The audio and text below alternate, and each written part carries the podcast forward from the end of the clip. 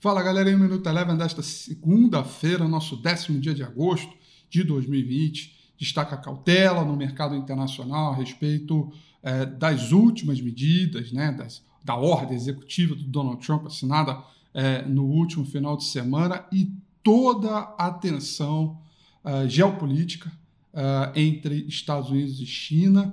China prometeu fazer uma retaliação uh, uh, junto aos Estados Unidos, junto a medidas que os Estados, Estados Unidos tomaram contra a China. O mercado se manteve cauteloso hoje ao longo do dia inteiro, à espera de novas notícias. Portanto, oscilou lá fora, tanto no terreno positivo e negativo. E no final do dia, o S&P 500 subiu 0,27%.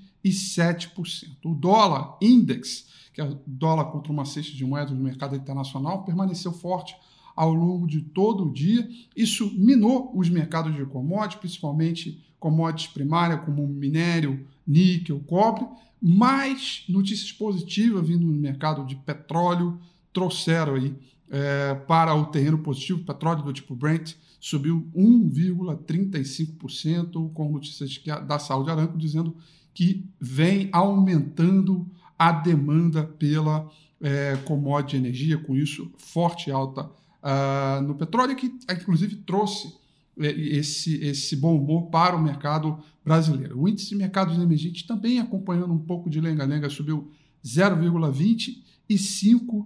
Uh, por, cento. por aqui, o índice Bovespa oscilou no terreno positivo e negativo, chegou a cair mais de 1%, subir quase 1%, voltou e no final das contas fechou em alta de 0,65%, com um pregão com muita amplitude, mas sem uma definição de tendência ao longo é, da sessão. Muita amplitude também. O dólar, que abriu, chegou a trabalhar no terreno negativo, o real chegou a ser a moeda que mais é, se valorizou entre as cestas de mercados emergentes e virou e terminou o dia com a moeda que teve a pior performance, com o dólar subindo 0,60%. Investidores ainda preocupados com a questão ligada ao aumento de gastos, o rompimento do teto dos gastos, da questão fiscal do uh, uh, Brasil. Com isso, a gente teve uma aceleração no dólar e também nas curvas de juro, que vai mostrando aí um pouco dessa, dessa, desse cenário de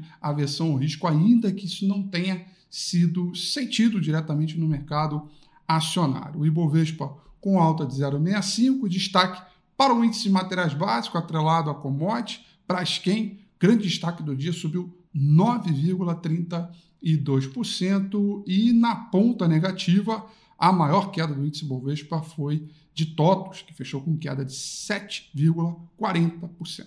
O Minuto Eleven fica por aqui. Quer ter acesso a mais conteúdos como esse? Inscreva-se em nosso site www.elevenfinancial.com e também siga a gente nas redes sociais. Eu sou Rafael Figueiredo e eu te espero no próximo Minuto